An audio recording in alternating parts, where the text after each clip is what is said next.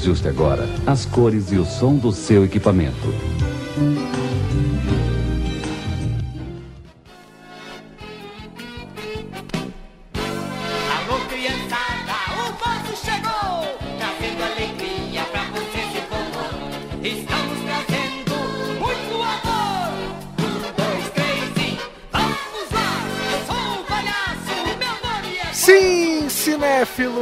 Brasil e do mundo, está no ar mais um episódio do Meia Entrada Cast, o seu podcast oitentista. Meu nome é Renan Fileto e o impossível é a meta. Aqui comigo de volta depois de umas férias está César Agenoro CA do Fronteiras no Tempo. Olá, você sabe que horas são? Não! 5 e 60 Vai malhado! Meu Deus, se combinasse não saía tão perfeito. sensacional, sensacional. E você, ouvinte, deve ter ouvido uma outra voz aqui, deve ter reconhecido uma outra voz. Também está conosco aqui, professor Marcelo, também do Fronteiras no Tempo. Olá, boa noite, boa tarde, bom dia. Tá feliz? Dá uma bitoca no meu nariz. Muito bem, muito bem. Você, ouvinte, já reconheceu pela capinha. Se você não reconheceu, você pegou as referências. Essa semana estou aqui com o pessoal do Fronteiras no Tempo para fazer um episódio sobre um filme que é quase um documentário, é quase um retrato de uma época. Essa semana falaremos sobre Bingo, o Rei das Manhãs, que é um filme sobre o Bozo, né? Verdade seja dita, mas principalmente é um filme sobre a década de 80. Então a gente vai ouvir a vinheta clássica e a gente já volta para fazer essa viagem no tempo.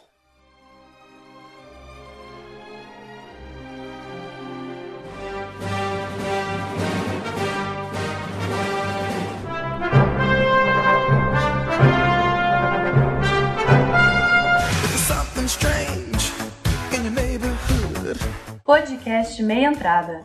O mundo do cinema comentado pelo fã.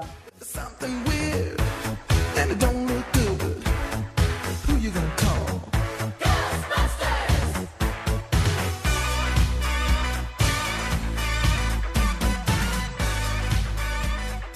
I ain't afraid of no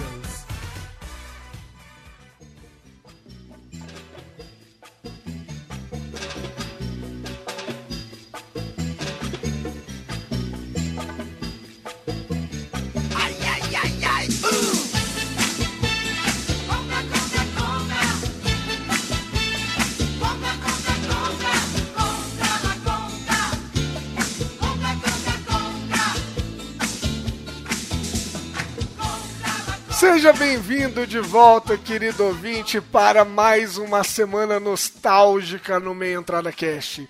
Estamos aqui reunidos hoje nós três para fazer praticamente uma homenagem a uma década. Hoje é aqueles episódios, ouvinte, daqueles episódios que você sabe que a gente comenta o filme, mas o filme acaba sendo uma grande desculpa para a gente falar de uma época, de um contexto, das curiosidades e por que não, né? O quanto o Brasil era bizarro na década de 80 até o começo da década de 90. Então, assim, só para dar um contexto muito rápido para você ouvinte que é muito novinho, o filme Bingo, Rei das Manhãs, ele vai falar sobre a trajetória de um personagem que não é brasileiro por origem, que é o Bozo. O Bozo surgiu nos Estados Unidos na década de 40 e ele era um personagem que surgiu primeiramente em discos de músicas e histórias infantis. Então, ele foi criado pelo Alan Livingston, que é um cara que criou, como eu disse, esses discos e, e livros infantis. E o nome dessa coletânea era Bozo at the Circus. Foi lançado em 1946, né? O interessante, cara, é que nas gravações seguintes, quando realmente a coisa popularizou, o Bozo era interpretado por Vance Golvik, que para você ouvinte que não tá reconhecendo, é o dublador original do Pateta, personagem da Disney. Então, o Bozo surgiu lá nos Estados Unidos, na década de 40, e conforme o personagem foi dando certo, ele foi importado por outros países. Então, a gente teve Bozo no México, a gente teve Bozo na Tailândia, olha só, na Austrália, na Grécia e, é claro, no Brasil, né? Que foi quando a gente conheceu ele nas manhãs e tardes do SBT. Então, dado o contexto, né? Todo mundo sabe, o Bozo, ele é um personagem que já tá no imaginário popular, cabelão vermelho, aquela cara branca, aqueles trejeitos de palhaço e, né, ligado em outras coisas também, acelerado por outras coisas. Então é isso. Esse é o contexto, né? A gente precisa só disso. E a gente vai falar do Bingo, que no caso o filme teve o nome alterado, né, por questões de direitos autorais, e foi interpretado por Vladimir Brista, que não era a primeira opção. O Daniel Rezende, que é o diretor, ele tinha como primeira opção Wagner Moura, mas como Wagner Moura estava já envolvido com a série Narcos da Netflix, acabou não conseguindo fazer esse personagem. Inclusive tem um trailer engraçadíssimo em que os Sim. dois o- o- o- eles interagem, né? Um vestido de bingo e o outro entrando, cara. É muito O bom. Lázaro Ramos também participa dessa. É um promo, é uma promoção, né? Um vídeo promocional do bingo. E o Lázaro Sim. Ramos também tá vestido de bingo, tá? É muito divertido. É uma brincadeira, porque no caso, como o Wagner Moura não pôde, o próprio Wagner Moura sugeriu que fosse o Vladimir Brista. E aí nesse curtinho eles brincam, né, que o Wagner Moura conseguiu um buraco na agenda dele, e aí ele, ele fala, meu, é maravilhoso esse curto, eu vou ver se eu consigo deixar na descrição do episódio, porque ele fala assim, não, mas é, tá todo mundo maquiado, ninguém vai saber quem é, vamos fazer nós dois, tipo, uma viagem, assim. É muito louco. Aí no final aparece o Lázaro Ramos vestido de Bozo também, que é os baianos tudo junto. Né? Tudo é, são do mesmo. do- tudo conterrâneo e amigo lá da- das épocas de formação deles e tal, de como atores, Sim, né? sim. É uma geração, é uma geração bem talentosa no- no- de- da dramaturgia brasileira. É, o Vladimir Bicha mandou super bem, cara. Muito bom. Não, maravilhoso. Ele leva o filme. É, é o tipo de filme, ouvinte, você que ainda não viu, é o tipo de filme que é a história de uma pessoa. A gente fala muito aqui no Meia Entrada que tem os filmes são levados pela narrativa, pela história, e tem os filmes de personagem, tipo Cisne Negro, mais recentemente mesmo o Joker. O Bingo é a história do Bozo, é o personagem Bozo, que, assim, até por isso depende muito da atuação do Vladimir Brista, que manda muito bem. Mas eu acho que pra gente entender, né, a gente já entrando no filme, entender do contexto, por que que o personagem do Vladimir Brista ele é tão exagerado, ele é tão libertino, por assim dizer, a gente precisa entender um pouquinho o que estava acontecendo, né? O bingo surgiu na década de 80, comecinho ali, 1980, setembro de 1980, para ser mais exato, no Brasil, e o Brasil estava passando por várias mudanças, né? Como eu não sou historiador, eu vou chamar a pessoa que sabe né, do que está falando. Então vamos lá, assim, me contem, por favor, o que, que estava acontecendo na década de 80 no Brasil. Então vamos lá, né? Os anos 80 foi um período, a gente pode né, fazer algumas divisões. É, na economia, vou começar por aí, foi conhecida como a década perdida. né? Não era um período muito feliz para os brasileiros do ponto de vista econômico, porque todo o processo econômico gestado nos anos 60 e 70 que queria levar o Brasil a ser uma nova potência mundial, o nacional-desenvolvimentismo conduzido por uma política autoritária né, da ditadura, deu em água. Né? Então, já no final dos anos 70, começo dos anos 80, a inflação era de pelo menos 100% ao ano. Né? Quer dizer, a gente vive hoje com uma inflação aí de 4,5%, 5%, teve ano que foi 10%, a gente já sente no bolso, imagine isso aí 100% ao ano como não era, né? É uma coisa bem diferente do que a gente vive hoje.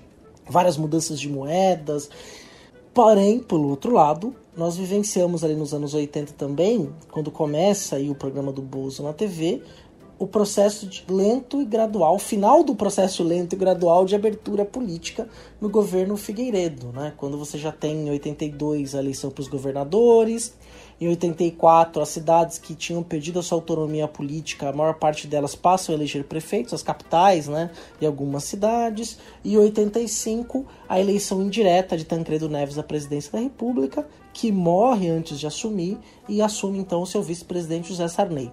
Nós já falamos disso um episódio do Fronteiras no Tempo, lá sobre o fim da ditadura, que pega bem esses anos 80, mas do ponto de vista econômico era um momento muito difícil, do ponto de vista político era um momento de novas esperanças, do ponto de vista democrático, porque estávamos passando por uma abertura política, Né? No esporte, tivemos uma seleção maravilhosa, que foi a seleção de 82. Nossa, maravilha. né? Talvez, Melhor é, coisa. talvez a melhor coisa dos anos 80, com certeza. Tirando o meu nascimento. Modéstia à parte. O meu também, o meu Porra, também. Eu nasci nos, em Eu 79. adorava um então pouquinho, mas não é. entendo, essas, vocês são muito novos. Então, assim, pro ouvinte ter uma ideia, bem por cima, né? Mas assim, era nesse momento. E o SBT, nesse período, era uma, uma televisão muito mais regional do que nacional, que era o sistema. Era o TVS, É, né? TVS, TV Silvio Santos. Primeiro era TVS, né? Depois virou SBT. O SBT, que era o Sistema Brasileiro de Televisão, e nessa época o Silvio Santos também era dono da banda da Record, né? A banda de transmissão. Então, tanto é que o Bozo começou a ser transmitido tanto na TVS quanto pela Record. E aí, lá nos anos 90, ele acaba vendendo a parte da Record, depois que eles é, consegue solidificar o SBT, né? Você tinha também a TV Manchete, tinha outros canais de TV, dos 5, 6 opções que nós tínhamos nacionais. É. Não, assim, acho que pro ouvinte, acho que esse gancho que o CA deu é muito importante pro ouvinte dimensionar, tal, o país está todas essas mudanças e tal. A, a TV vai refletir isso de alguma maneira, mas é uma TV muitíssimo diferente do que a gente tem hoje. Mas muito diferente, por isso que eram quatro, cinco canais, pegavam mal pra caramba. Tinha que ficar botando bombril na TV pra pegar, né? E. A não ser a Globo. A Globo pegava super bem porque a Globo já tinha constituído o império. eh, desde a ditadura, como eles ficavam ali, né, circundando o poder, como ficam até hoje, eles conseguiram muitas, eh, muitos benefícios, muitas retransmissoras, então a Globo pegava bem em todo lugar, né? A Globo era tipo praga, você tinha Globo pra todo lado, todo mundo assistia Jornal Nacional, e as outras TVs eram muito menores, muito, né? Tinham dificuldade de se manter, eh, tinham dificuldade de programação, pra vocês terem uma ideia, você tinha programas, por exemplo, a primeira novela mexicana que passou na- no SBT, que era X-Pirita, Olha só, né? Que formação útil. Ela passava, tipo, seis e meia, e assim que acabava, tinha uma reprise do mesmo episódio. Sim, tipo, se você perdeu, espera que vai começar de novo, sabe? Pra você que perdeu. Ô Marcelo, Marcelo, lembra que antigamente a- a- as emissoras elas tinham um horário de programação? Sim. Chegava um horário, acabava, Acabava. ficava uma tela colorida ou qualquer coisa assim. Sim. Pro ouvinte que é mais novinho, né? É como se assim. Você tá assistindo a Globo, o último programa era, sei lá, duas horas da manhã. Aí a emissora parava e ela voltava às seis horas da manhã. Ficava uma tela Exatamente. estática, sem nada. Isso é bizarro pensar. Encer- né? E muito louco. Aí falava assim: encerramos nossa programação de hoje. Boa noite. Pum, e ficava com aquela tela colorida. E tocava uma musiquinha, né? Uma música, às vezes tocava uma música de rádio, assim. Faremos agora uma pequena pausa em nossa programação. Apenas o tempo necessário para você despertar para um novo dia, uma nova vida. Logo estaremos juntos novamente apresentando Telecurso Segundo Grau, com as aulas de Química número 47, OSPB e Educação Moral e Cívica número 25. Aí eu lembro disso muito na manchete, cara, porque eu acordava cedo, era criança, aí eu via manchete, né? E eu via, ligava, esperava ligar, e aparecia assim um logo da TV Manchete, voando e tal, bom dia, não sei o que, começava os desenhos, né? Uma loucura, né, cara? Como que pode, mano? É isso, essa era a TV do Brasil nos anos 80, né, cara? E muito, tudo bastante é, diferente do que a gente tem hoje, mas com algumas figuras que estão aí até hoje, né? É, o programa Silvio Santos, por exemplo, que é onde o Bozo passava, era muito famoso, muito, era o que sustentava, né? Ou sustenta até hoje o SBT, né? É, com vários programas que se tornaram clássicos, assim, tipo Porta da Esperança. Pô, a Porta da Esperança é foda, né? É muito, Nossa, muito é conhecido, verdade. cara. É, sempre chegava as pessoas lá, numa humildade, ah, porque eu tenho não sei o quê. E abrir as portas da esperança. Aí de repente não tinha nada lá, cara. Que, que coisa horrorosa. que maldade, cara. E é interessante, é interessante também deixar claro pro ouvinte uma coisa que eu tava falando que esse filme é um quase um documentário da década de 80, né? Até a, depois a gente pode falar disso, mas até a própria forma que o Daniel Rezende grava, ela tem um quê de documentário, da câmera meio solta na mão, não é aquela coisa estática muito certinha, né? Então lembra, mas principalmente porque ele é o puro creme, né? Pro ouvinte mais novo, a Gretchen, que tá em um monte de GIF aí, que ela é legendada de- das formas mais absurdas possíveis, a Gretchen surgiu na década de 80, totalmente ligada ao Bozo, né? Que é o personagem que a gente vai daqui a pouco desenvolver. a própria forma que o filme é gravado, ainda pegando essa, esse gancho que o, o Marcelo deu da, da forma da TV e tal, o filme mostra isso, né? Isso é muito interessante. Em alguns momentos, o Daniel Rezende muda a razão de aspecto, né? A forma como a, a imagem aparece que ela deixa de ser widescreen para ficar mais quadrada, que é o formato dos televisores da época. Ele bota um, um áudio meio de. Quando antigamente a TV não tinha muito filtro de som, né? Então ficava aquele. Aquele barulhinho de fundo, assim, ele coloca isso no filme. Então, pra galera mais nova que não viveu, que não pegou essa época, é uma forma de entender o quanto que a gente sofria de uma certa forma, né? Ele faz uma emulação realmente muito boa ali daquele período dos anos 80, né? E o Bingo, ele é do Arlindo Barreto, né? O personagem que o, o Vladimir Brista faz, que é um dos muitos bozos que, que tiveram, mas a gente pode dizer que o Arlindo Barreto, ele cria identidade do bozo, né? Depois todos acabam cri, copiando muito o que o Arlindo fez ali como o palhaço Bozo. Mas antes de entrar a falar do bingo, né, dessas coisas, e estavam falando da TV dos anos 80, né, tem várias coisas interessantes que o próprio Silvio Santos, antes, o domingo do Silvio Santos era na Globo, né, nos anos 70, e aí, por conta, ele acaba conseguindo uma concessão, porque ele era muito próximo dos presidentes militares, consegue conseguir a concessão da própria TV, né, porque você pega todas essas TVs que tinham também ali nos anos 80, elas só se constituem como TV porque os seus donos, os seus proprietários, tinham ligações muito próximas ao regime militar. Né? Então isso é que é importante que o ouvinte não perca da cabeça. Mas o Renan falou da Gretchen, a Gretchen era um dos grandes sex symbols dos anos 80. Ela, Rita Cadillac, que era uma chacrete, né? porque tinha também na Globo a sua trecheira, que era o Chacrinha, né?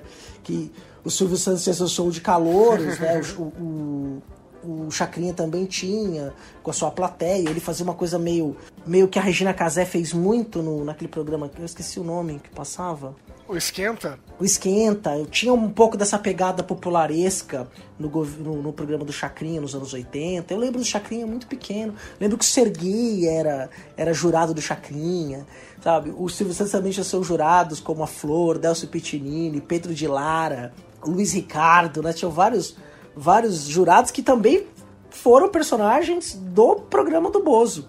Né? A Flor, por exemplo, foi ela foi, fez a Bozo Linda uma personagem que estreou no programa ali do Bozo, tão sucesso que era. Tava assistindo um documentário esses dias, né?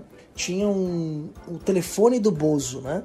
Que era 238, 236, 0876, eu acho. Era, um, era pouca coisa assim. E aí no documentário eles colocam dizendo que quando o, o programa do Bozo entrava no ar e, e o, o ia atender o telefone, a telefonia no Brasil parava, porque não dava conta do volume de ligações, né? Olha que irado. E lembrando ao ouvinte que não sabe, nesse período a telefonia era totalmente estatal. Você tinha as empresas estatais estaduais, no caso aqui de São Paulo era a Telesp, né? então era uma empresa estatal, só foi privatizada nos anos 90, lá depois do Plano Real, governo Fernando Henrique Cardoso. Então nem todo mundo tinha acesso ao telefone fixo, mas quem tinha acesso ao telefone fixo é, chegava até 80% do tráfego dos telefones ligando para o telefone do Bozo. É, e assim, isso é um negócio muito daquela época em si, porque hoje em dia é uma coisa meio besta também, né? Ah, todo mundo tem um celular, telefone fixo a galera nem usa mais, muita gente nem tem, né? Mas naquela época era a forma que a gente tinha de se comunicar, né? Quando você pensa na comunicação, ela era feita no máximo por telefone, e eu tive uma tia que ela trabalhava, se não me engano, chamava PABX, que era literalmente você pegar, você ligava pra telefonista e falava, viu, eu quero falar com o Marcelo, com o CA. Ela desplugava a ligação com ela e ela plugava no número da pessoa. Era muito bizarro, era manual. Então é por isso que quando você tem uma demanda do do programa do Bozo fazendo a galera inteira ligar pra lá, não tinha mão também que desse conta de tudo isso, né? Ai, cara, outros, outros tempos, que coisa maravilhosa. Com certeza. E é lógico que, assim, é, os, os acontecimentos, eles têm contexto e o contexto interfere né, em, na forma como as pessoas se comportam. Como você mesmo falou, a gente estava num período, não que a ditadura já tivesse acabado, no período do, do início da carreira do, do Bozo no Brasil, mas já era uma época um pouco onde as coisas estavam começando a, a flexibilizar, por assim dizer. A gente tinha uma liberdade um pouquinho maior. E, historicamente falando, a gente tem um pouco isso, né? Você tem momentos de repressão que são sucedidos por momentos onde a galera tende a exercitar a liberdade o máximo possível. E a década de 80 foi uma década muito marcada por isso, né? A gente vê no, no, na biografia do Cazuza, a gente vê isso, de várias pessoas da década de 80, do próprio filme recente, o Bohemian Rhapsody da, do Queen, a gente percebe isso. E no filme do, do Bingo a gente tem isso também, né, C.A.? Exatamente, porque o filme do Bingo, né, ele pega o período que o um dos períodos ali do, do Arlindo, né, a censura no Brasil acaba em 86. E aí a gente começa a ver uma série de é, eventos na TV aberta, né? Que coisas que antes não eram mostradas, não eram faladas. Aí você tem, por exemplo, é, na Globo, o programa do Jô Soares e o programa do Chico Anísio, que faziam críticas diretas à, política daquele momento, de forma humor, bem humorada, com humor, né? Então você passa a ter um humor político que, que deixa de ser proibido, porque antes você fizesse um, uma piada com o presidente, o governo, né? Você poderia ser preso, né? Ser processado ou torturado. Né? Quando a gente chega depois desse período é normal, né? Você vai ter todo o presidente, né? Isso marcou muito na minha cabeça pelo Caceta Planeta né, que vem lá depois da TV Pirata Sim. na Globo, todo presidente você tinha um personagem característico que tirava o sarro, né? O Hubert fazendo o Itamar Franco, que era engraçadíssimo. Né? Depois você teve o Fernando Henrique Cardoso, o Lula do Bussunda, que era hilário, que era muito bom, né? e assim, que faz parte, né, dessa característica do Brasil e de outros países do mundo também, tirar sarro dos seus políticos, fazer piada, né? Você teve também nos anos 80 ali o famoso rock de Brasília, né? Que você vê o Legião, o Né? o Capital Inicial. Né? Toda... Aí você tem outras figuras como o Paulistano Supla, né? os cariocas lá do. Não, desculpa, o Traje Regura de São Paulo, né? Inclusive aquela música inútil, que é do. Hoje o Roger tem críticas a ele, mas aquela música inútil é sensacional, porque, por exemplo, é, quando ele fala assim, a gente não sabemos é, escolher presidente, a gente nem sabemos escovar os dentes, é uma, é uma crítica que ele faz a uma fala do Figueiredo que estava criticando a possibilidade do brasileiro voltar a votar no presidente, falando que o brasileiro não sabia, é, não sabia nem escovar dente, não sabia escolher, ia saber escolher presidente, e ele fez essa música tirando sarro, a gente somos inúteis, né? Então, assim, só para dar um exemplo, então você tem. Era um momento também de efervescência cultural, de muita crítica, por quê? Porque você passou a ter liberdade. Né? É, a gente sempre tem mais efervescência na liberdade, né? Isso é importante deixar marcado. E a TV não foi diferente. É interessante falar que todo esse, esse contexto que a gente está falando, ele vem surgir no cinema por um diretor que. Isso é muito louco, cara como diretor, estava fazendo a estreia dele. Esse é o primeiro filme que o Daniel Rezende dirige. Mais recentemente, a galera já deve ter ouvido falar dele, porque ele dirigiu Turma da Mônica Laços, e agora ele está com uma série na Netflix chamada Ninguém Tá Olhando. Mas até então, em 2017, que foi quando o Bingo saiu, o Daniel Rezende estava estreando como diretor. Mas aí você começa a ver o que, que o cara fez antes, você começa a entender, primeiro, por que, que o filme é tão bom, e segundo, por que, que tem essa pegada política também que a gente está falando. O Daniel Rezende, ele não começou como diretor, né? Ele começou como montador. A galera do Meia Entrada já sabe, mas é sempre bacana a gente reforçar, né? O montador é o cara que dá ritmo pro filme. Isso é muito importante. A montagem em si ela é considerada a, a, o grande diferencial do cinema para as outras artes. Então, o Daniel Rezende, ele era montador, então ele entende muito de ritmo, e ele foi montador de alguns filmes muito políticos. Ele foi montador do Cidade de Deus, do Fernando Meirelles, ele foi montador do Narradores de Javé, Diários de Motocicleta, ele é o montador dos dois Tropa de Elite, ele é o montador do Ensaio sobre a Cegueira, que também é do Fernando Meirelles, e ele foi o montador do Robocop do José Padilha, para não falar de todos, né, só para ter uma, um panorama. Então a maioria desses filmes tem essa pegada política que eu e o CA a gente estava falando. Não à toa que apesar dele estar tá falando de um personagem que é muito icônico, ele pega pro lado da política também. O, o Bingo foi um filme, eu assisti com a minha esposa, a gente gostou muito do filme, né? Tem aquele ar de, certo, de, de certa maneira nostálgico da infância, embora como historiador olhando para os anos 80, eu não tenho saudade nenhuma daquele período. É, eu tenho, gosto, tenho a lembrança boa da minha infância, porque era um período meio complicado, né? Em que era um Brasil muito diferente do que é hoje. Né? Eu, não, eu não sou nostálgico no ponto de dizer, ah, no meu tempo que era bom. É, os tempos vão passando, a gente tem que analisá-los. Mas tem uma coisa no, nesse filme, e eu gostei muito do filme, é um filme muito bom, mas que me incomodou um pouco. Né? Não tanto. É, pior nesse sentido é o Bicho de Sete Cabeças, assim, que é um filme que é, é de fato de sete cabeças, você não consegue entender a passagem do tempo ali. Mas o que me incomodou, a única coisa que me incomodou no bingo é a questão da narrativa temporal dele. Né? Não, fica assim, a gente está falando de um período. Né? O Arlindo Barreto ficou quatro anos como Bozo. Né? De quando ele sai do Bozo para a transformação pessoal da vida dele acontecer, passaram-se também alguns anos. Né? Não foi assim um negócio tão imediato. E no filme, né, é, pare, né, no longa-metragem, essa passagem temporal ela, ela não dá essa dimensão. Isso me incomodou um pouco. Parece assim que ele parece, ele explode como bingo. Um ano, né? Tipo um ano.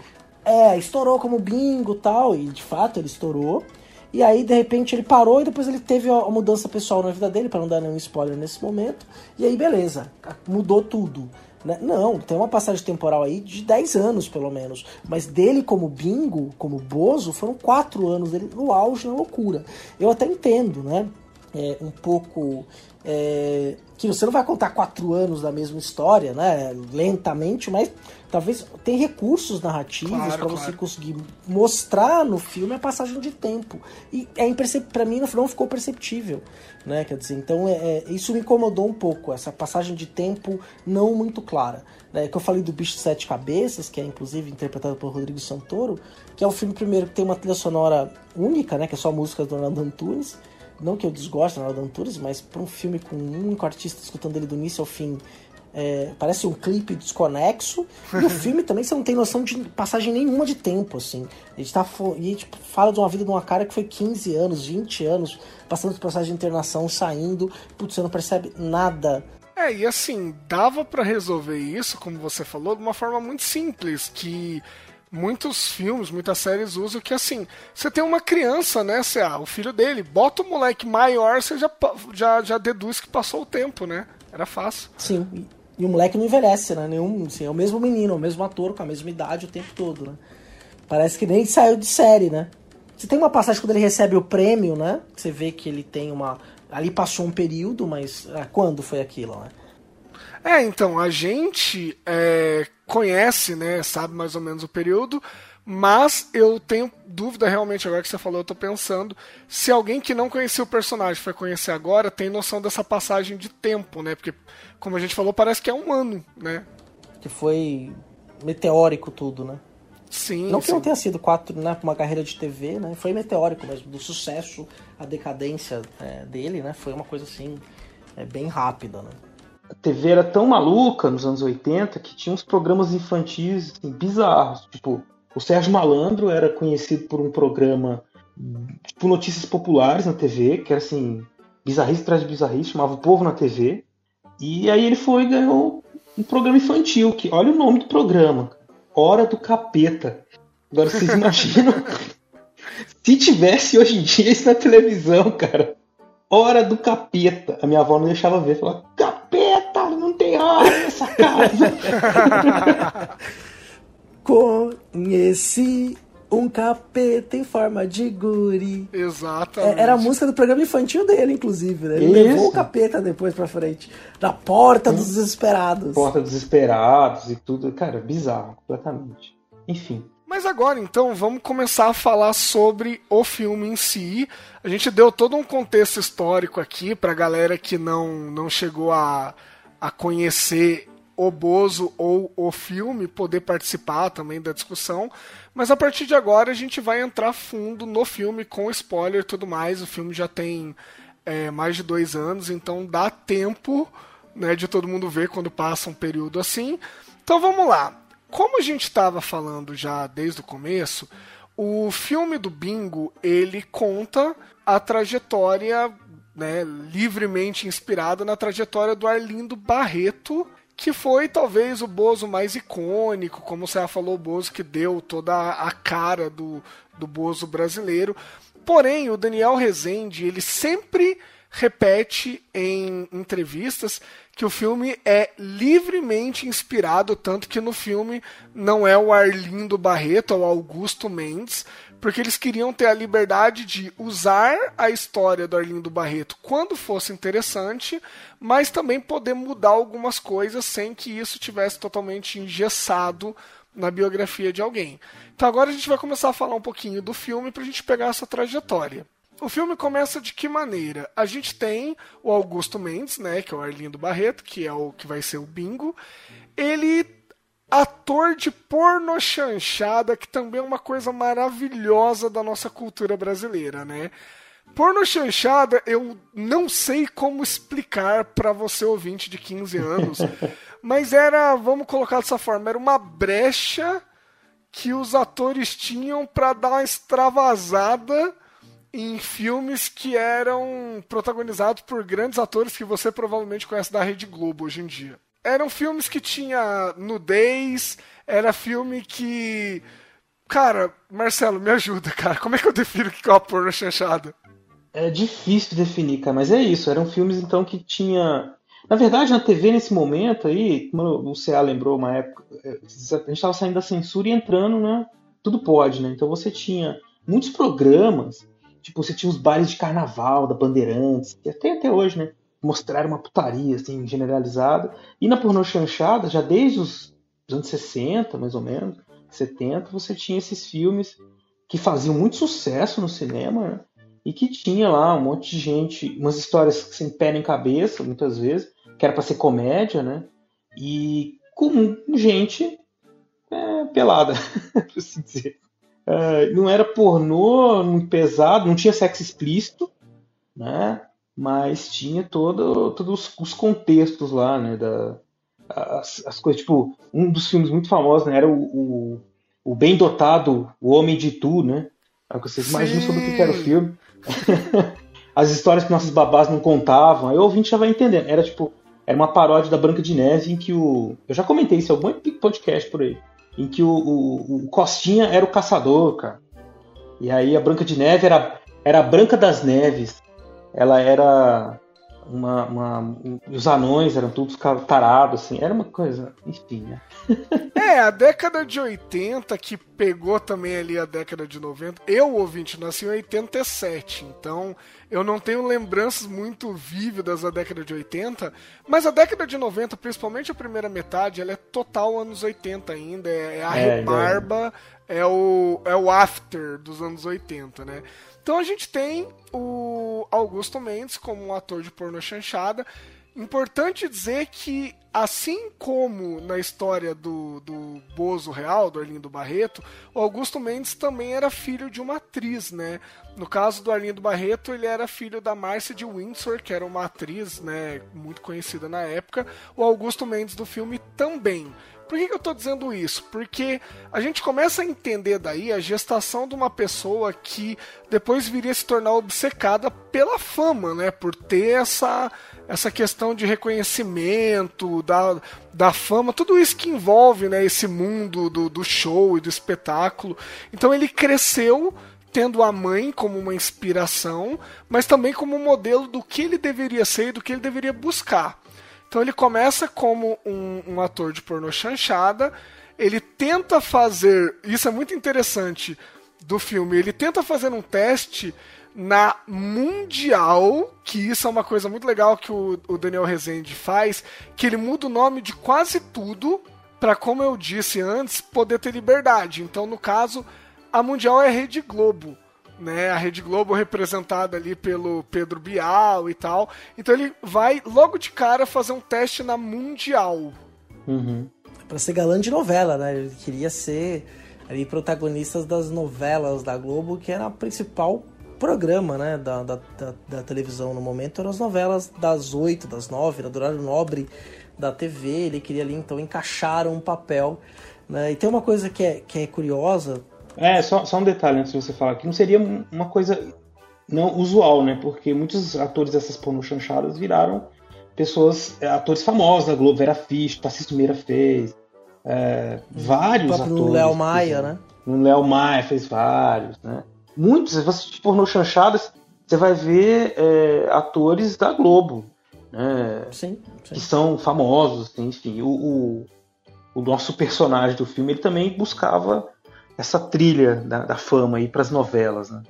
E é porque era bem interessante, por causa da censura, você tem uma questão que é. Depois a gente pode fazer um dia fazer até um episódio sobre isso. Eu dou um texto, tem um livro da. Vou, vou mandar o link pro Renan para ele colocar no, no, é, no post, que é o Pornô Chanchando, que é da Cultura Acadêmica da Unesp, reúne vários ensaios sobre a pornô chanchada. Eu trabalho com um desses textos no curso Brasil República. E tem uma coisa que é bem interessante, né? Porque é, o boa parte do financiamento do, pro cinema naquele momento ia só para esse estilo de filme, porque representava uma contradição, né? Enquanto você tinha, é, por um lado, a educação moral e cívica nas escolas como padrão, uma censura muito ferrenha de qualquer tipo de discussão política, esses filmes, eles não eram só é, sucesso de público, mas também eles recebiam financiamento, porque eles eram incentivados. Era um filme que você não precisava pensar.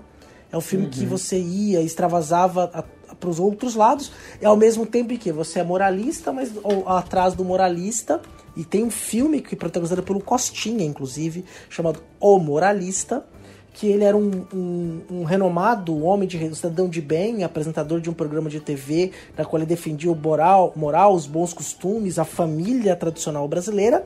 E quando ele saía desse programa, ele ia gerenciar o estabelecimento dele, que era um prostíbulo. Ah, É, então muito que é uma. Essas contradições, as adaptações que eles fizeram dos filmes do. É. Caramba, agora me fugiu o nome do cara. do- da vida como ela é, pô. Nelson Rodrigues, né? Os Sete Gatinhos, né? A Dama da Lotação, tudo isso. E aí, no- e são filmes realmente, né? Não é pra pensar. Um filme, por exemplo, que chama Nos Tempos da Vaselina. Pô, que isso? Não precisa pensar, né? Que é uma sátira de- nos tempos da brilhantina. Exatamente. Né? Eles faziam isso também, né? Uma coisa interessante que é dita até no, no próprio filme pela, pela boca de Pedro Bial, esse ator espetacular, né? Ele fala uma coisa muito interessante pra gente entender a época também e pra gente entender o poder que a Rede Globo teve durante muito tempo. Hoje em dia talvez esteja perdendo um pouco por conta da internet, mas enquanto não existia essa concorrência da internet, a Globo era muito poderosa. E isso fica marcado quando o personagem do Pedro Bial fala o seguinte, que o o personagem do Vladimir Brista fala pra ele que não, fez filme, e ele é um sucesso, e ele fez o Abajur do Amor, que é bem esses nomes brega que o Marcelo falou pra filme, né? O Abajur do Amor e não sei o quê. E aí o Pedro Bial vira pra ele e fala assim, mas que sucesso, cara? Sucesso no cinema dá o quê? Dá um milhão de pessoas assistindo filme? Aqui na Mundial, todos os dias a gente fala com 80, 90 milhões de pessoas. Então é o que a gente estava falando, né? Que o Marcelo também falou no começo. Cara, a Globo pegava em tudo que é lugar. A gente pega aquele documentário Muito Além do Cidadão Kane. Cara, os caras vão no- nos rincões, no lugar mais lazarento, que não tem saneamento, e pegava bem a Globo.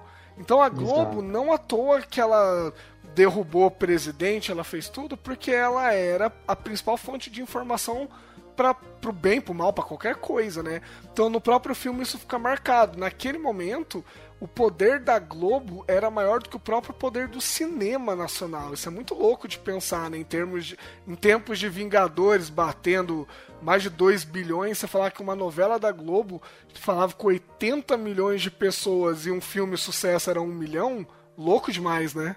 Muito, verdade, cara, realmente. E, e com isso eles tinham, então, na mão, né, todo, se pô, chamar uma indústria cultural brasileira, assim, se poderia chamar assim.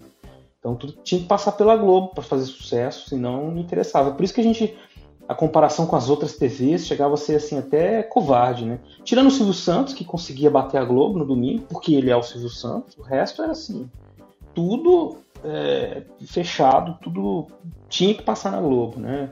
E, e o, e o personagem do filme ele vai né, tentar esse caminho na mundial é, com algumas dificuldades e acaba indo para concorrente, né?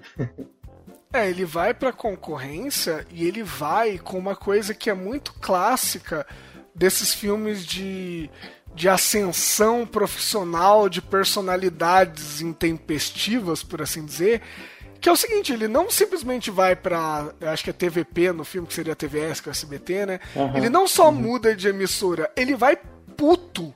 Ele, ele, ele carrega um, um rancor do personagem do Pedro Bial e do outro diretor da novela, porque ele faz, ele chega a fazer uma ponta numa novela, mas ele só tem uma fala, ele tenta É improvisar pra chamar atenção e eles não gostam, e ele sai da Mundial falando, cara, eu vou ter vocês na sola do meu sapato, um dia vocês vão se arrepender de ter Augusto Mendes aqui e ter deixado passar. Então, assim, é muito dessas histórias de, de tragédia, né? de- desses dramas do, do- do grande personagem, da grande personalidade que tem uma ascensão meteórica. O ego é uma coisa muito grande também, né? Então no bingo não é diferente, ele leva esse rancor lá pro SBT. É, eu, isso aí é uma coisa do cara que quer abrilhantar o passado. O Bozo era muito grande, mas ah, ele tinha, acabou fazendo muito sucesso também porque tinha uns desenhos que passavam lá que eram muito bons, né? Isso, isso ajudava. Eu mesmo lembro de ver porque eu queria ver, sei lá, uns desenhos massa. A gente falou aqui do DuckTales, mais pro final, mas tinha, sempre tem um. Porra, você vai ver um palhaço lá fazendo. Ah, lá, lá. Eu nunca achei graça disso, particularmente os desenhos é que chamavam. E ele conseguia concorrer com a Globo nesses papos de- dessa questão dos desenhos aí. Mas a Globo também tinha uns programas infantis. A Xuxa, né, velho? A Xuxa é 85, 86 e virou essa coisa maluca aí. Que derrubou o Bozo, derrubou todo mundo, né? E virou padrão de programa infantil depois. É, tem alguma referência à Xuxa no programa? Não lembro. Tem, Tem, tem, né? tem, Quando eles querem bater a audiência, eles citam. Mas é mais ah, pra frente. é, pode crer. Mais pra frente. Então vamos chegar lá na Xuxa daqui a pouco. É, depois teve a Mara, a Angélica, né? A Angélica já era no começo dos anos 90, né? Foi Mas teve 89, toda- 90. É, teve toda aí uma onda dos programas infantis criados aí pela Xuxa, que foi o ícone, né? Dos, dos anos 80, 90 de programa infantil, né? É, atriz de pornô chanchada também, né? Quer dizer, é o que pregava as pessoas do cinema, era o gênero do cinema brasileiro. né? Inclusive que levou a fama depois, quando o Brasil faz a transição democrática, de que no Brasil só se produzia filme ruim, né? É até a, reto- a famosa retomada do cinema brasileiro, justamente por conta é, desse estigma, né? Porque foi chegando nos anos 80, a apelação começou a aumentar muito nesse cinema.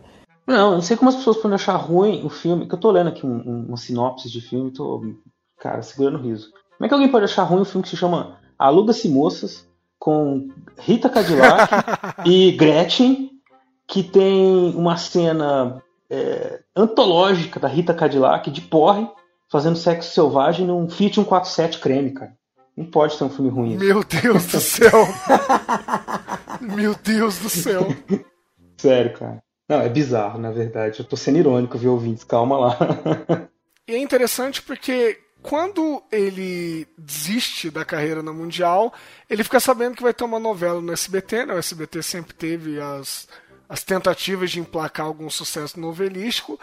E na hora que ele vai fazer o teste, isso é muito louco, cara. Como. Eu não sei se foi exatamente assim que aconteceu, mas vamos supor que sim. É muito louco como algumas coisas acontecem na mais completa cagada, né?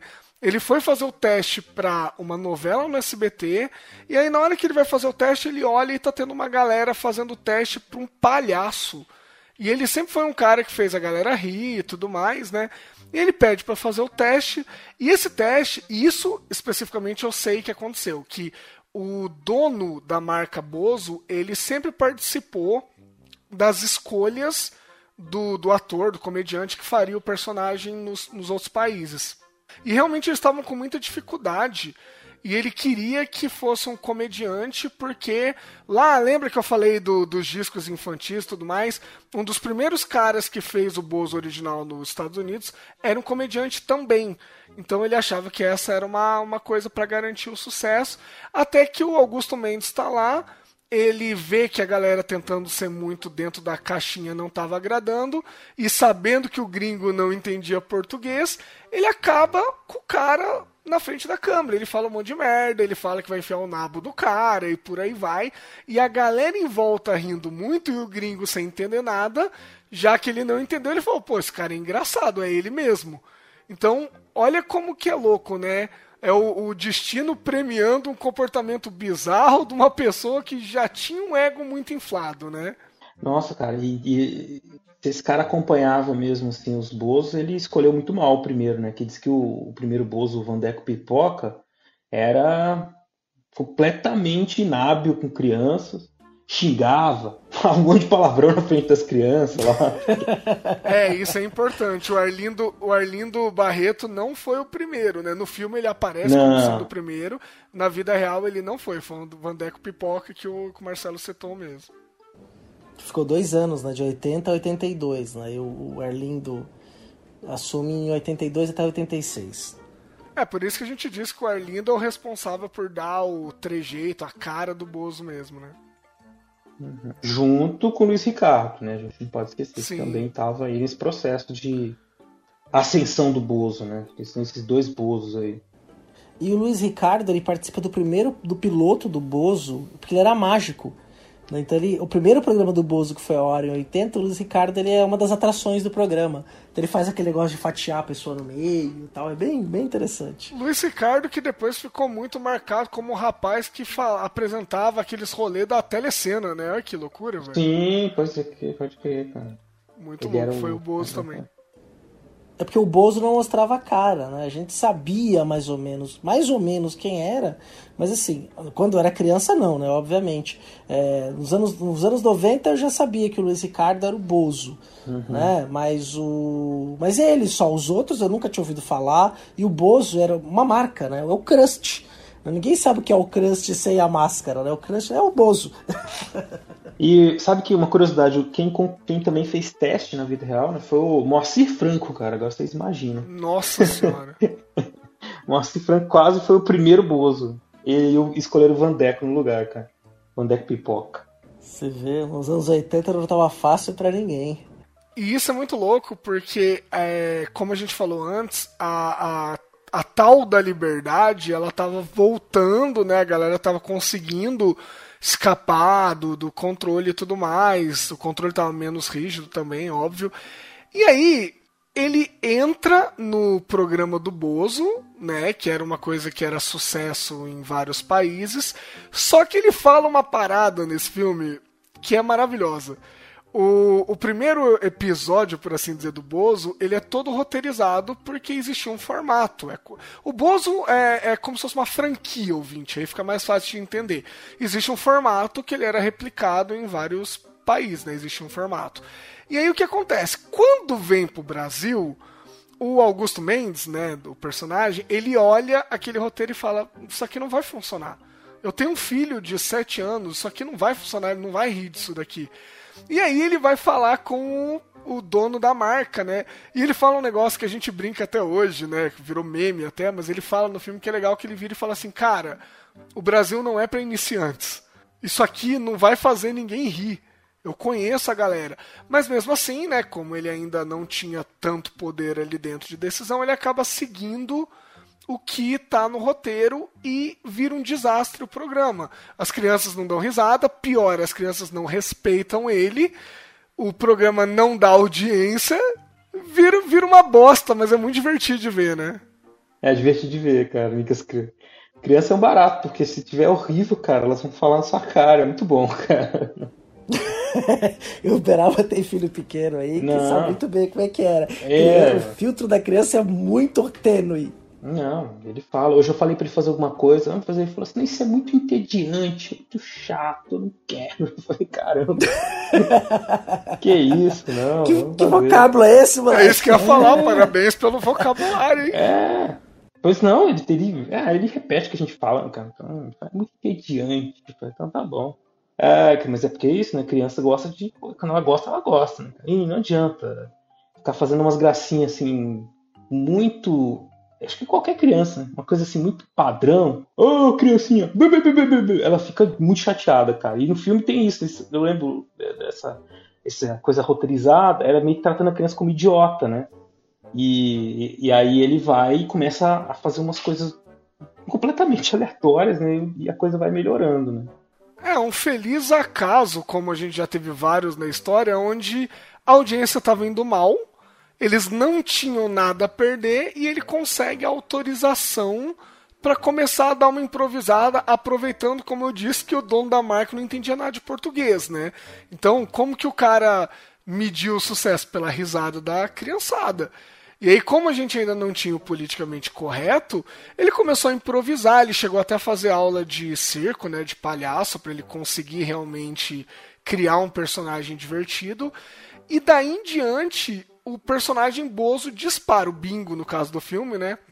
dispara na audiência.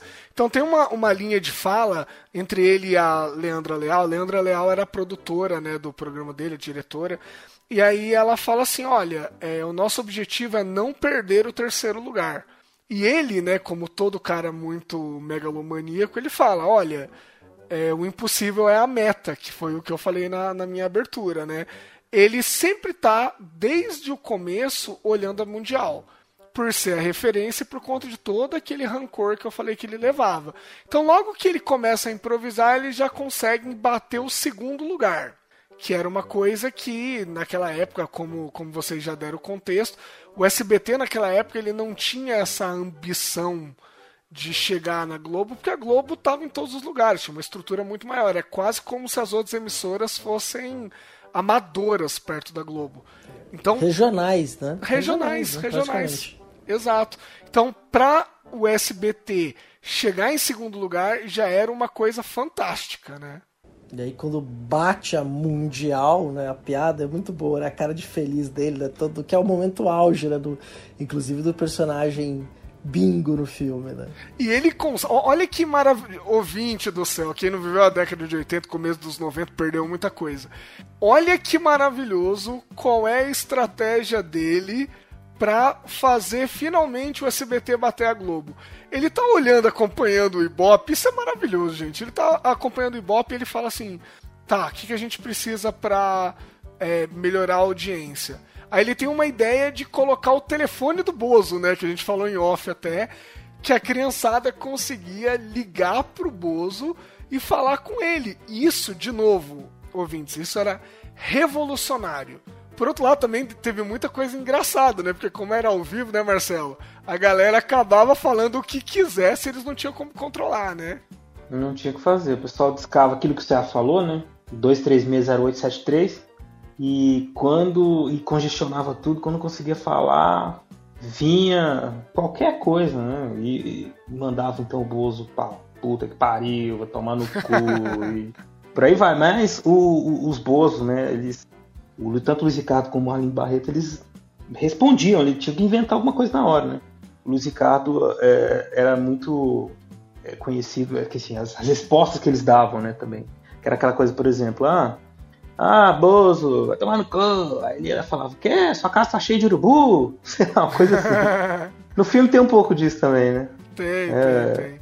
Que ele tenta improvisar dali uma coisa, né? Mas sempre tinha, era e muita, uma novidade muito grande, né? Alguém vai ligar pra televisão que eu vou falar com a pessoa, sabe? Assim, vou aparecer, minha voz aparecer na televisão.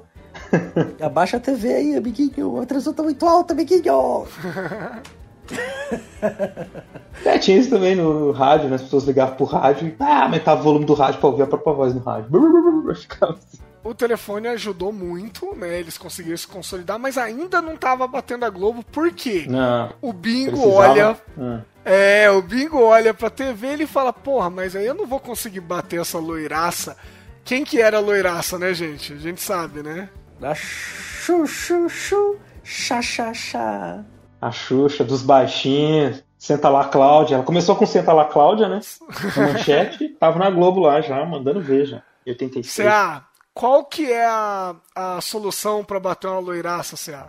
não é bom para o não, não, não é bom para o moral é a outra como é que é da conga la conga bom conga la conga exatamente conga conga la conga Gretchen a mulher do bumbum mulher do frikle bumbum bum bum frikle bumbum não sei puta merda. Puta, cara, é uma versão de uma música francesa né? Sim cara a gente cara como a gente via isso? Como pode como pode cara? Não, cara, eu fico vendo desenho com meu filho, e assim, hoje em dia é tudo tão pensado, cara, assim. É muito bom, muito melhor, tipo. Tem um desenho do, das super-heroínas, assim, tipo, da DC, cara, que são só umas meninas mega empoderadas, assim, os papos são só assim, do tipo, é, nós, ah, os heróis são sempre os homens, nós que vamos fazer nosso grupo, nós somos melhores, vamos fazer isso. Cara, é tudo muito, muito, muito, muito diferente, muito, cara. Muito bom, hoje em dia tá bem melhor, né? Lógico. Não acho Sim, que. sim. Não fico glorificando os anos 80, não, porque também virou uma coisa que. Um amigo nosso que falou isso uma vez, né, C.A., o, o, o Marcos. Muita nostalgia dos anos 80. Aí virou esse cenário político que a gente tem agora, de violência, de gente com saudosismo de coisa idiota. Os anos 80 é interessante, enquanto uma coisa que tá lá no passado e que, que era uma, uma descoberta e tudo, que acontecia muita coisa, assim, bizarra. Não tem outro nome. A gente não precisa ficar romantizando, ah, como é engraçado. Lá nos anos 80, hoje em dia não tem a menor graça. Entendeu? Hoje em dia é outra coisa. Era, hoje em dia a gente tem que pensar com- pra frente, né? Outra coisa, outra situação, outro contexto, outra forma de entretenimento. Não vejo, não tem esse saudosismo todo, assim, com, com isso. Ah, como era bom TV nos anos 80. Hoje em dia é chato, não pode falar nada. Não tem nada disso. Cara, É, é uns desenhos não dava, cara. Tinha umas coisas muito malucas isso daí. É engraçado, ok, mas, porra, é uma sexualização absurda, cara. Tanto a Xuxa como a Gretchen, é uma coisa assim, que não é educativa. No sentido que a pessoa não. O que, que, que a gente aprendeu com isso? Sei lá, não sei. Nada. Não, não A própria aprender. Angélica, você para pensar a Angélica, a música que, ela, que era o grande hit da Angélica, Voo de Táxi. Vou de Assim, você pega a letra da música, quer dizer, é uma música adulta, não é uma música para criança e adolescente. não. E a, e a Angélica era uma adolescente, né? quando- Falando sobre masturbação. Quer dizer, não é um problema falar sobre masturbação, quer dizer, não pode se criar um tabu, né? Mas era uma menina linda, loira, com, sempre com micro shorts, uma menor de idade, extremamente sexualizada. Né? Quer dizer, a Angélica hoje provavelmente não faria a Angélica lá dos anos 80, 90. Não faria, Né? Não, é, ia ser um escândalo hoje em dia, cara, assim. Então, eu acho que assim, é engraçado a gente perceber isso. O escândalo e o filme traz muito isso, né, cara? Eu acho genial, assim. Como que a gente assiste fica incomodado, fala, caralho, como assim, né? Tipo, botou a Gretchen, cara, pra rebolar na televisão. É. Ainda sobre a Gretchen, o filme mostra que eles tiveram um romance. E hoje à tarde, cara, olha que interessante. Eu tava assistindo um monte de entrevista, né? Um monte de coisa sobre o filme e tal. Eu vi, eu vi uma galera de direção de arte falando sobre como que eles tentaram retratar os anos 80 e eu achei maravilhosa a explicação, porque eles falaram que eles, eles iam fazendo ridículo, aí depois mais ridículo, quando ficava extremamente ridículo, eles falavam, pronto, é isso. Sabe? Olha que massa. E aí depois teve um lance engraçado. Eu vi uma entrevista com o, se não me engano, era o roteirista e o produtor. E aí a, a entrevistadora, que eu não me recordo o nome agora, ela perguntou assim: Ah, então, e o, o Arlindo Barreto e a Gretchen, eles namoraram e tal, né? Aí o produtor falou assim: Não, não, peraí, veja bem, não é assim e tal. A gente ficcio- ficcionalizou muita coisa. Ele botou um, sabe, um panos quentes ali, matou a discussão. Só que em seguida, o Daniel Rezende é entrevistado.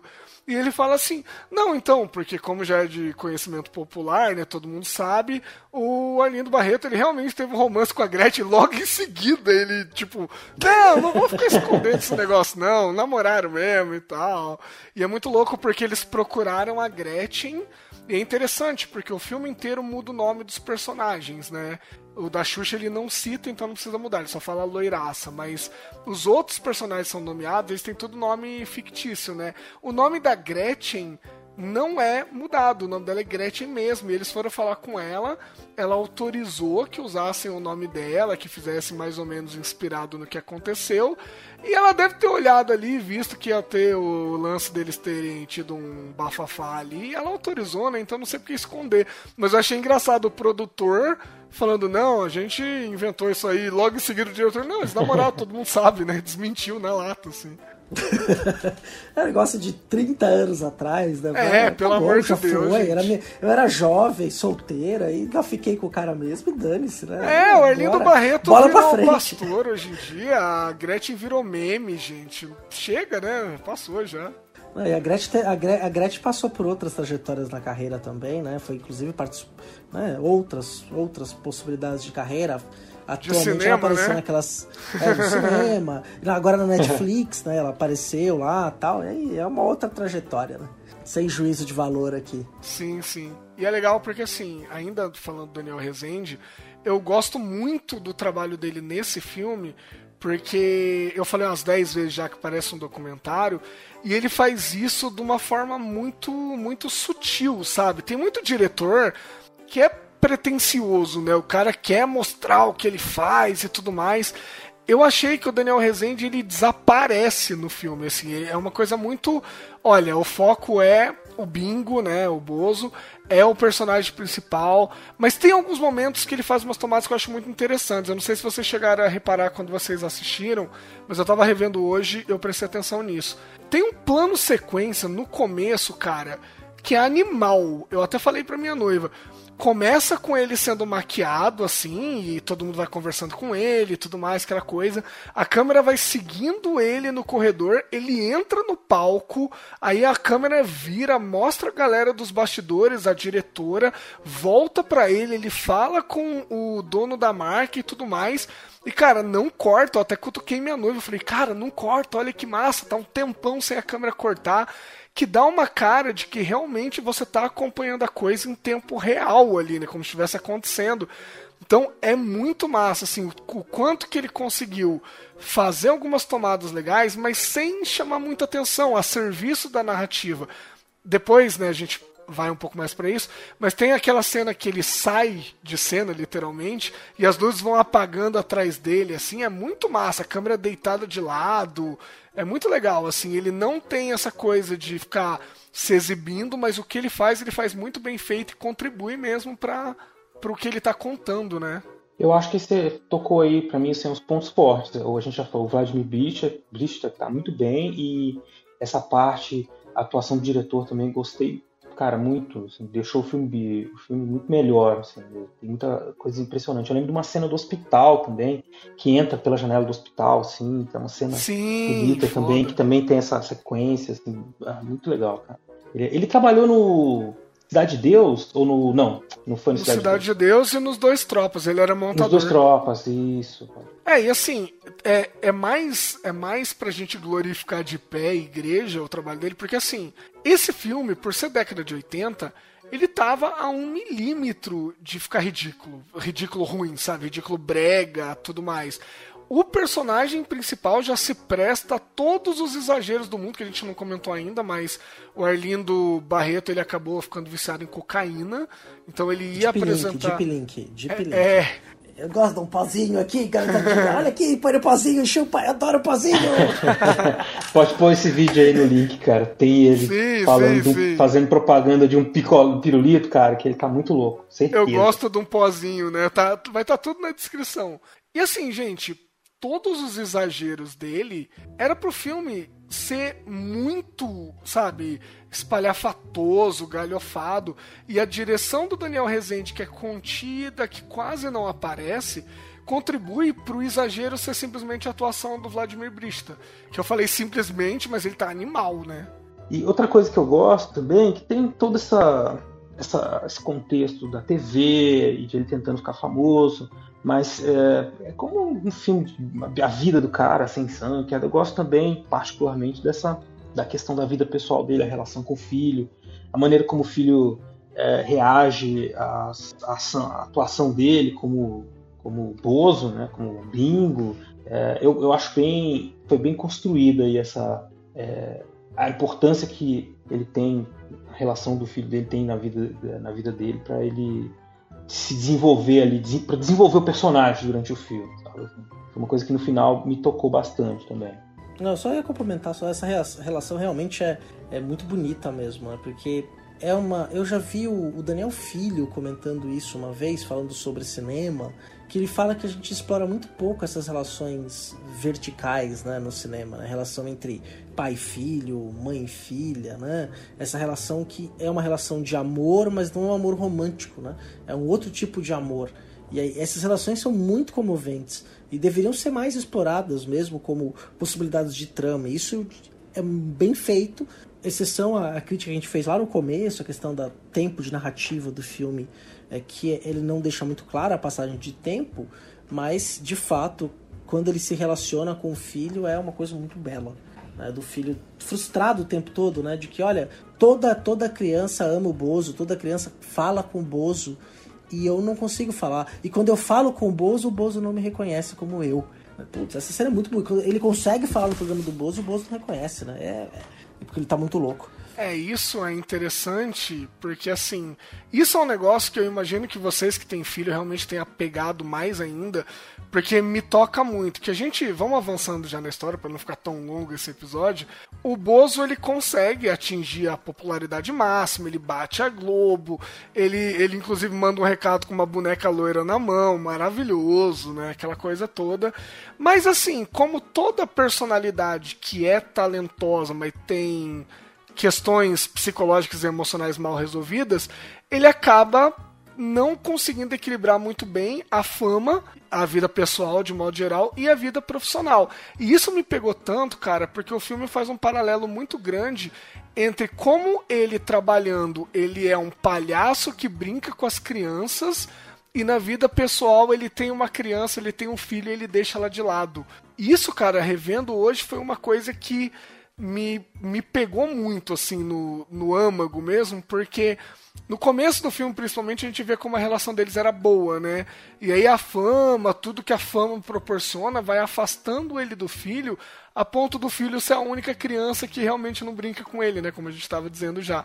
Então, cara, isso para mim eu senti na, na hora que o filme vai para aquela decadência dele assim, é complicado, cara, é muito pesado. Sim, né? Porque estoura estoura o vício, né, da é, não só o vício da droga, né, mas o vício por essa fama, né, por esse glamour, por essa vida louca que ele vivia, né? E aí quando cai, ele cai de uma vez, né? Ele despenca. Né? Você consegue ver que ele tem prosperidade na vida, o filme mostra isso, porque ele sai de um apartamento muito simples, e aí tem uma cena que é muito bonita, que ele tá, a câmera tá aberta, ele tá sentado no apartamento dele, e você vê a cidade de São Paulo no fundo, né? E aquela solidão que ele tá sentindo, dele decaindo, depois ele quebrando as coisas. Quer dizer, é uma sequência em que a câmera, o ator, né, a fotografia estão com uma conversa ali maravilhosa e é o retrato desse, dessa queda, né? Que é uma queda, assim, da mesma maneira como ele sobe, explode muito rápido, a queda dele também é vertiginosa. Porque ninguém sabia, ah tá, você é o Bozo, né? Então eu sou. Você é o Bingo, então eu sou o Crush, né? Eu, qualquer coisa. Eu sou Napoleão, né? É, tá bom, vai lá, senta lá, Bingo.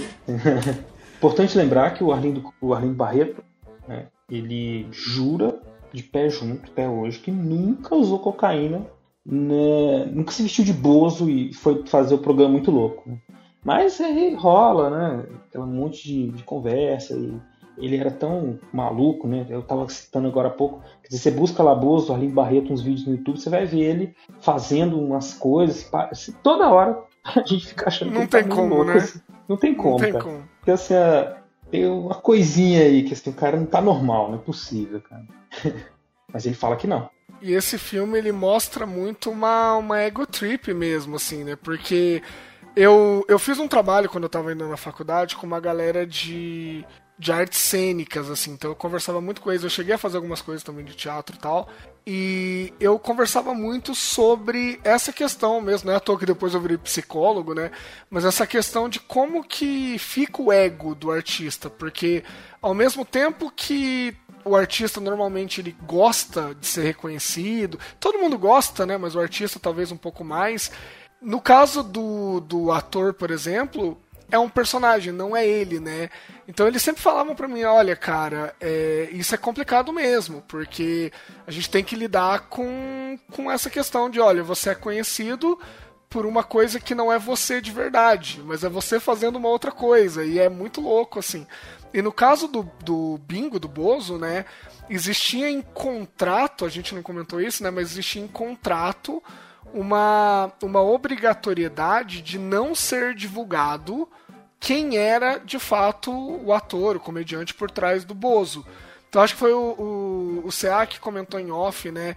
Que existiram vários Bozos ao mesmo tempo, porque eles faziam caravanas, tinham programa de TV e tudo mais. E isso só era possível porque ninguém direito sabia quem que era o Bozo. Então ele podia estar em vários lugares que a galera não, não, não ia desconfiar que não era o mesmo da televisão e tudo mais. Então, pro Arlindo Barreto barra Augusto Mendes, isso foi uma questão muito complicada, porque ele ganha prêmios, né, tipo de melhor apresentador e tudo mais, sem ninguém saber quem ele é. Lembrando que a gente falou no começo que ele já era de uma família de artistas, então a fama era algo que ele perseguia. Uhum. A mãe super famosa, né? Ele queria alcançá-la, né? Exato. É, essa coisa tinha vários Bozo também, porque além dessas viagens e apresentar o Bozo em vários lugares, tinha também o programa do Bozo passava o dia inteiro, né? Era das 8 às duas e meia da tarde, depois começava de novo às quatro e meia e até umas seis e meia, cara, o dia inteiro. Então não dava pra ficar naquela luz. Imagina aquela sujeito coberto de maquiagem, com aquela peruca, aquela roupa e um monte de luz na cara dele o dia inteiro, né?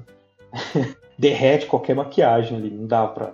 Tem que trocar o, o bozo de vez em quando, né? Não- E aguentando criança, né? aguentando as crianças, fazendo a corrida, a corrida, do, a corrida do cavalinho, né? A batalha naval. Malhado! Vai malhado. Era o, era o pretinho, o branquinho e o malhadinho. Quem você vai postar? É a pretinha. Tal. Vai, vai malhado, vai pretinho. Vai, vai, vai. Cara, o dia inteiro com as crianças gritando. ah, né? Enfim, Não era fácil, precisava ter mais de um Bozo. Mas ele tinha um auxílio, né? Eu lembro que na TV ele tinha também a- a- a- o grupo do Bozo, né? Na, na- na real, tinha a vovó Mafalda, Sim. O papai papudo. o, o professor Salsifufu. Olha o nome, cara. O Pedro de Lara, a Bozolinda, né? A Bozolina, que era a Flor, né? Depois virou. virou é, ficou muito famosa lá no show de calouros do Silvio Santos, né? Jurada Flor. A Jurada Flor, exatamente. E Pedro de Lara também, né? Ficou famoso. Eu mesmo lembro, assim, vividamente, muito mais da vovó Mafalda do que do próprio Bozo por conta da, como eu falei, de eu ter nascido no final da década de 80 já, 87. Mas era uma coisa complicadíssima, como a gente já falou, porque o Silvio Santos sempre teve essa prática, né? Tá dando certo a tocha até onde der. Então ele fez isso com o Chaves e ele fez isso com o Bozo. Às vezes, vai saber, né? Às vezes a cocaína era o combustível quando não tinha dois Bozos, vai saber também. Pode né? ser, vai saber. É.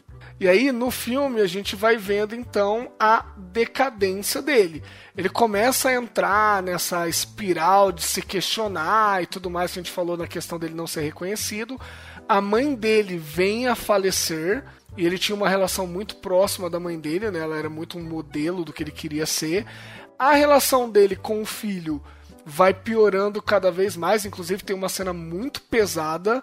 Ainda bem que o Daniel Rezende dá uma desfocada na câmera, assim, pra gente não ver direito. Mas o, o, o Bozo, além da cocaína, ele também abusava muito de álcool. E tem uma cena logo, logo após o falecimento da mãe dele que ele tá muito mal. E é o dia dele ficar com o filho dele. Então ele acaba conversando com o filho, mas enchendo a cara ali, tentando lidar da forma que ele conseguia com o que estava acontecendo.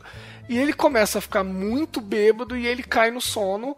O filho dele retira o copo da mão dele e começa a beber. E isso é muito forte porque é uma criança. O filho dele deve ter o quê? Uns 5, 6 anos no filme, alguma coisa assim. E o, filme- o filho dele passa mal. Aí a mulher dele vai proíbe ele de ver o filho e aí ele vai pra decadência total, né? Até a cena que ele realmente perde o emprego, que é outra cena pesada. Quando esse filme resolve ser pesado também, meu Deus do céu, hein? Que é a hora que ele tá no programa e o nariz dele sangra no ar. Vocês estão ligados, né? Sim, sim. É que a, a- é com um pouco que as, cine, as cinebiografias no Brasil falhavam um pouco, né? Porque elas sempre mostravam muito a parte do glamour, da superação, mas as cinebiografias, por exemplo, norte-americanas, como a do, do Ray, né, feito lá pelo Jamie Foxx, ela mostra o cara na merda, literalmente, né, o cara sofrendo, né? E aí tem filmes que começam a brincar com isso, põe, põe coberta, tira a coberta, põe coberta, tira a coberta, né, e aí vai, tem todo... Mas é uma fase de decadência, o cara perde família, o cara, o cara se ferra, né, e depois ele supera, obviamente, tem uma história de superação, e essa cinebiografia é, do bingo, né, ela também tem isso, né? Que o cara chegando no momento do fundo do poço mesmo, né?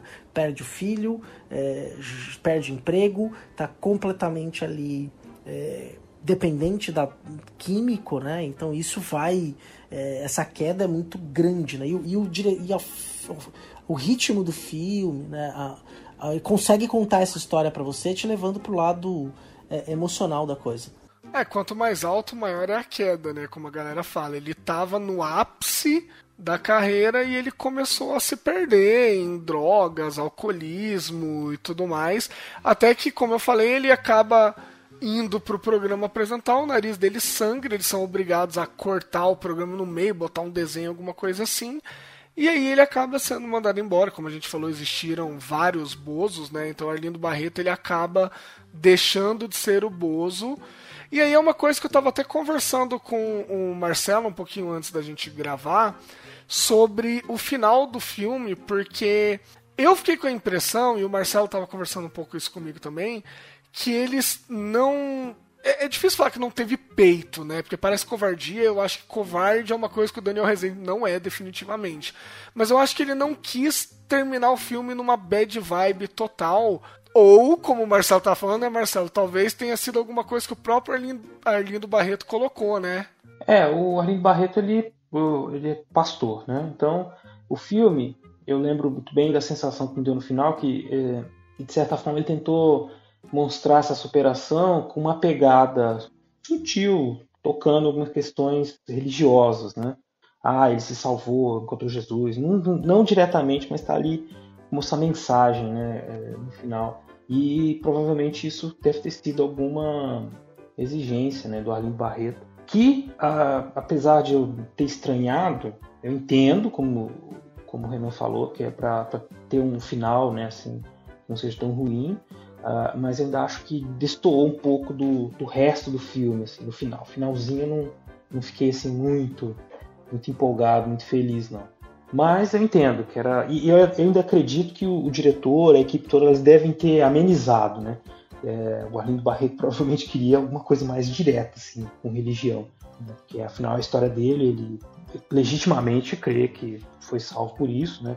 Ele teve um acidente uh, que foi parar na UTI e logo depois ele entrou para uma igreja batista e até hoje ele se apresenta como bozo nas igrejas, né, pregando. Então, com certeza ele queria colocar uma coisa mais direta. E eu imagino que deve ter sido aí, eles devem ter peitado, né, deve ter tido a coragem de amenizar bastante assim a mensagem religiosa. Não estou falando contra a mensagem religiosa, mas é que ia destoar muito do filme, né? No final, assim, tipo, ah, é isso que salva. Acho que ia tirar muito do foco. Mas eh, ainda assim ficou um pouco estranho. Não, não gosto, não sou muito fã desse final do filme, não. Eu acho que não caberia nenhum tipo de processo, porque eles alteraram nomes e tudo mais, né? Mas ele deve ter sido consultado, né? Não sei se pediram permissão, acho que não, mas ele deve ter sido consultado. E eu acredito que tenha sido. Eu já vi isso em outras situações também. Olha, o, a pessoa muito religiosa, e eu não quero faltar com respeito com ninguém que é religioso, não, mas. Também não, também não. Eu já ouvi, eu já ouvi isso de vários pastores, assim, igreja e tal, falando: olha, o meu passado foi XYZ, condenável, criticável, mas hoje eu sou um novo homem. Então, pode ser que tenha havido isso, Marcelo, tipo, dessa questão de: olha, pode mostrar o meu passado, mas tem que terminar com uma com uma quase uma moral da história, mostrando como que eu superei isso, como que eu tô agora e tudo mais para além da vibe positiva ainda ter uma lição, por assim dizer, da história. Concordo que eu acho que não é o final dos mais corajosos que ele tinha como opção, mas, né, a gente entende o que tá em torno, né? Eu, eu não desgosto do filme por isso. Eu, eu, saí do cinema muito satisfeito. Eu lembro que eu falei, nossa, cara, que filme bom, que, que história. Eu acho que ele. O filme é todo bem construído, a gente já falou de muitas qualidades, alguns defeitos. E é um filme muito bom, divertido que te envolve assim, na história, por muitos aspectos. Tem muita coisa para gostar no filme. Eu acho legal esse estranhamento com as coisas dos anos 80. É, ajuda a gente a pensar nessas coisas ridículas que aconteciam, que infelizmente muita gente acha que é maravilhoso, que tem que voltar, né? É, mas que é ridículo. E então foi bem legal esse, essa experiência de ver esse filme, eu gosto bastante. É isso, gente. Vocês têm mais alguma coisa? Já estamos com tempo bom. A gente não pode esquecer de falar. O filme acabou, mas o Arlindo Barreto continua existindo. A gente disse agora aqui que ele continuou pregando como Bozo. E nós temos ele logo depois numa participação, talvez seja um dos maiores momentos da televisão brasileira. É, ele estava no programa do João Gordo junto com o Sérgio Malandro. E os dois, e o Sérgio João Gordo e o Sérgio Malandro brigando. O, o João Gordo falando que ia dar porrada no Sérgio Malandro. E o Bozo no meio, falando: Não, briguem, amiguinhos, não sei o que. Vocês não viram essa cena nunca ainda? Vocês dois? Não, não. Acho vi, que não.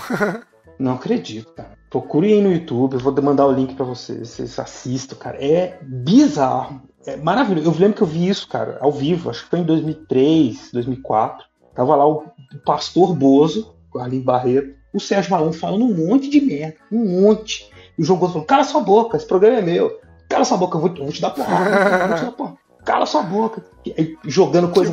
E o. Sérgio Malandro xingando ele também. E o Bozo no meio. Não brigue, não brigue. Eu não acredito que vocês não conhecem isso, cara. Vocês, não, vocês vão Links ver na descrição. links. Não, vocês têm que ver isso agora, cara. Que é muito bom. É muito bom.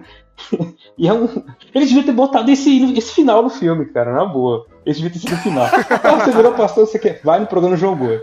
Aí chega lá o Gol e fala, ah, porque é minha vida, não sei o quê. E o João Gordo ficou zoando muito ele, falando, é, você cheirava pó mesmo, né? Você quer. Você é muito louco. E- e- Cara, é muito bom essa entrevista, muito boa, muito boa. A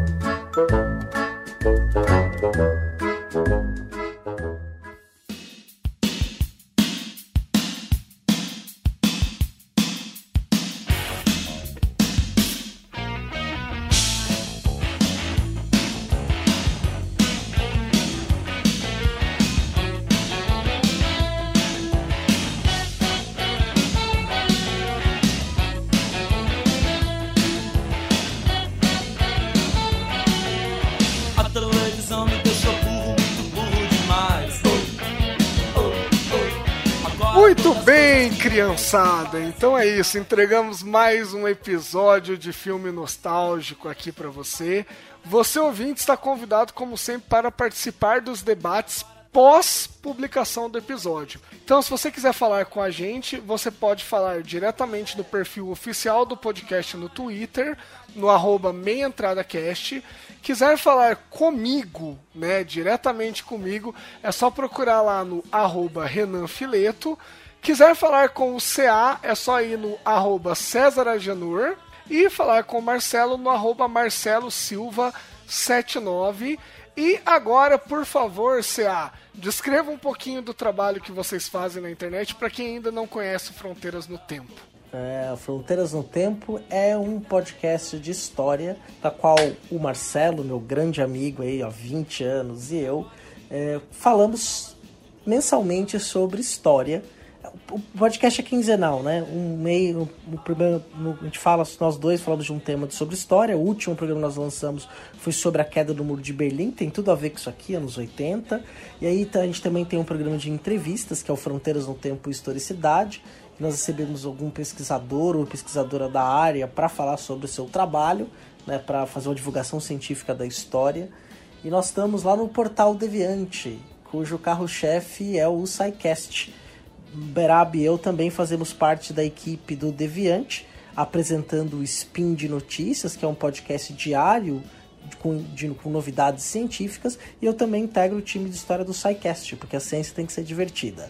Mas Berab e eu estamos aí esperando por você que está nos ouvindo aqui na minha entrada, lá no Fronteiras no Tempo, e os seus comentários, seus palpites.